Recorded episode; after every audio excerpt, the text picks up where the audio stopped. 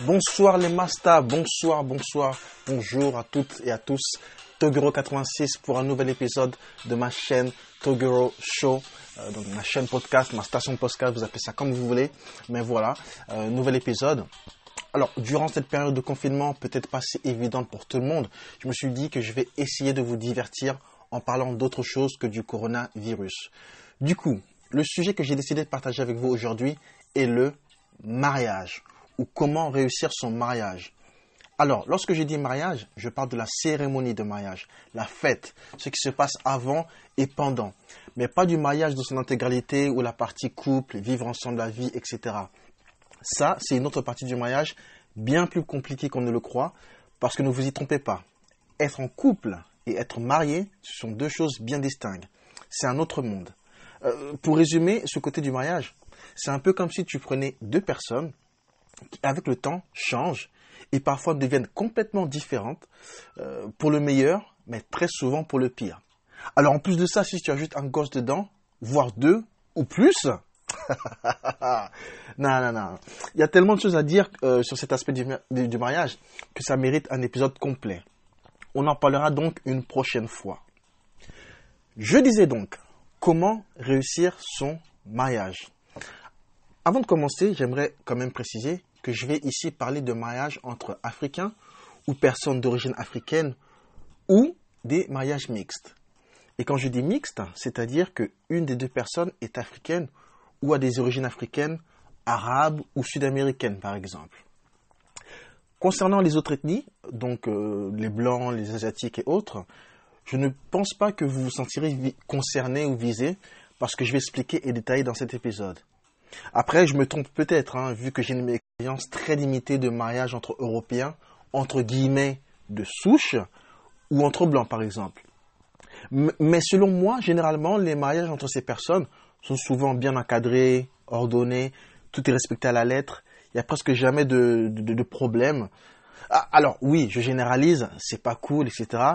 Mais on va pas faire du cas par cas non plus. Hein. C'est juste pour vous donner le contexte, essayer de comprendre. Hein. Ne commencez pas à penser ou à dire que oh, le bouc est raciste, nationaliste, il prône la division du peuple, la France aux Africains, il est pour l'indépendance de la Corse, il n'est pas Charlie, etc., etc. Arrêtez vos dingueries. C'est juste un podcast sur le mariage. Voilà.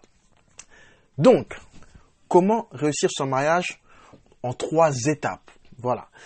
La première étape, et pas la moindre, c'est la, grosse question, qui inviter Alors, qui dit mariage dit généralement inviter. Et c'est toujours compliqué de décider qui inviter, surtout lorsqu'on a un petit budget ou un budget limité. Et on sait que très souvent dans les mariages africains ou mixtes, lorsque tu invites 50 personnes à la mairie, tu en as 27 qui viennent, et quand tu en invites 150 à la soirée festive, tu en as 312 qui débarquent. Alors, pour certaines personnes, ça peut être vu comme un affront, un cauchemar, un attentat même. Mais, mais pour d'autres, c'est tout à fait normal. Pour certains, certains d'entre nous, nous sommes habitués à ce genre de phénomène ou ce genre de pratique.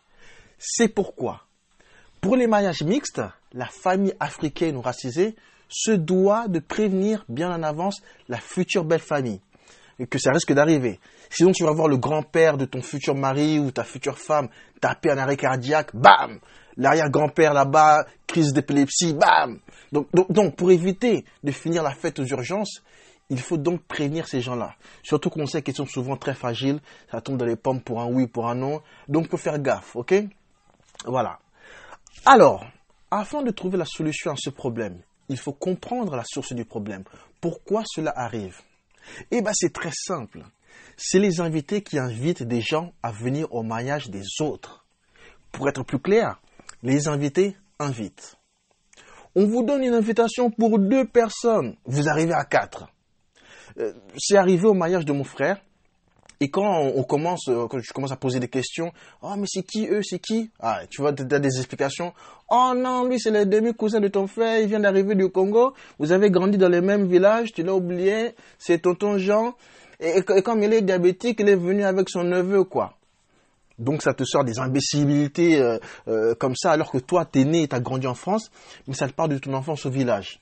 Et en plus, ça t'ajoute une autre excuse bidon pour justifier la présence de l'autre personne avec lui qui, qui à la base n'était pas invité non plus.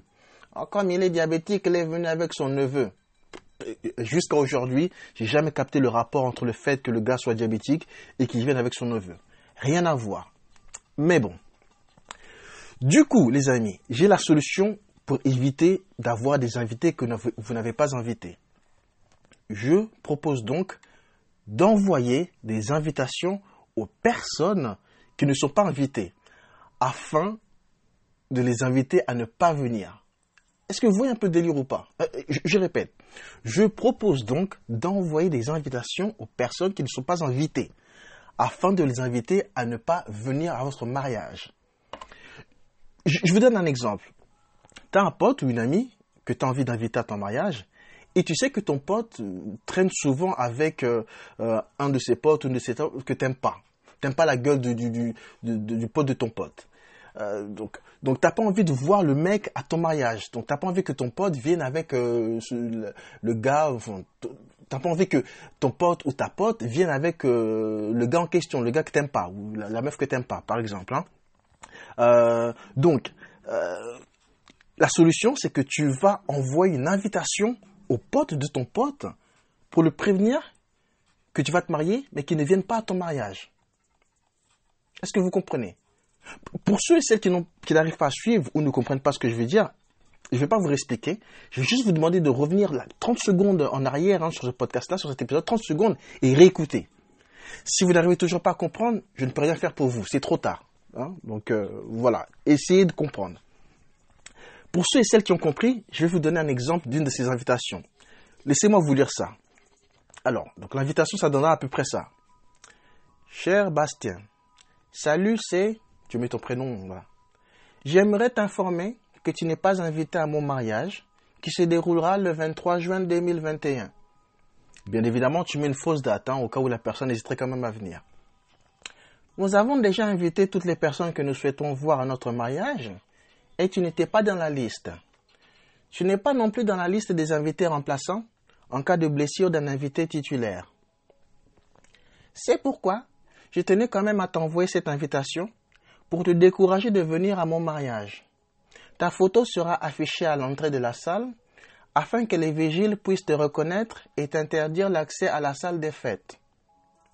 Si tu aimes la douleur, les gifles, les coups de tibia dans la nuque, viens quand même à mon mariage. Viens, on va s'occuper de toi comme il faut. Voici l'adresse. Et là, tu mets une, fausse adresse hein, dans un village perdu au fin fond de la France ou dans le pays où la personne se trouve, une fausse adresse. J'espère que tu ne prendras pas mal cette invitation. Je n'ai rien contre toi, ni contre ton odeur épicée ou ton visage pâle. C'est juste qu'on n'a pas assez de place pour tout le monde. J'espère que tu es assez intelligent pour le comprendre. Si tu n'arrives pas à comprendre, je ne peux rien faire pour toi. C'est trop tard. Je te donne quand même mes coordonnées bancaires au cas où tu souhaites me soutenir financièrement.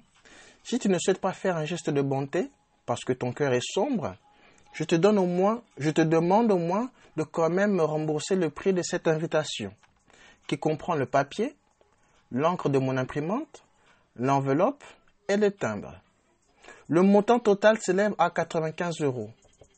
Merci de ta compréhension. Passe une bonne journée. Au revoir et à jamais. non, je rigole, hein. Et un peu, entre guillemets. Euh, donc, donc, voilà, tu envoies cette invitation à toutes les personnes susceptibles de venir, alors que tu ne les as pas invités, et eh ben je peux t'assurer qu'ils ne viendront pas. Voilà, ça c'est la meilleure solution pour éviter d'avoir euh, des invités que tu n'as pas invités à ta, à ta fête de mariage. Voilà la meilleure solution. Je vais donc vous parler de la deuxième étape à suivre pour avoir un mariage réussi. La deuxième étape. Mais pas maintenant. Ça sera pour le prochain épisode, les masters. Alors, restez branchés, partagez si vous avez aimé, et je vous dis à très bientôt. Toguro86. À plus.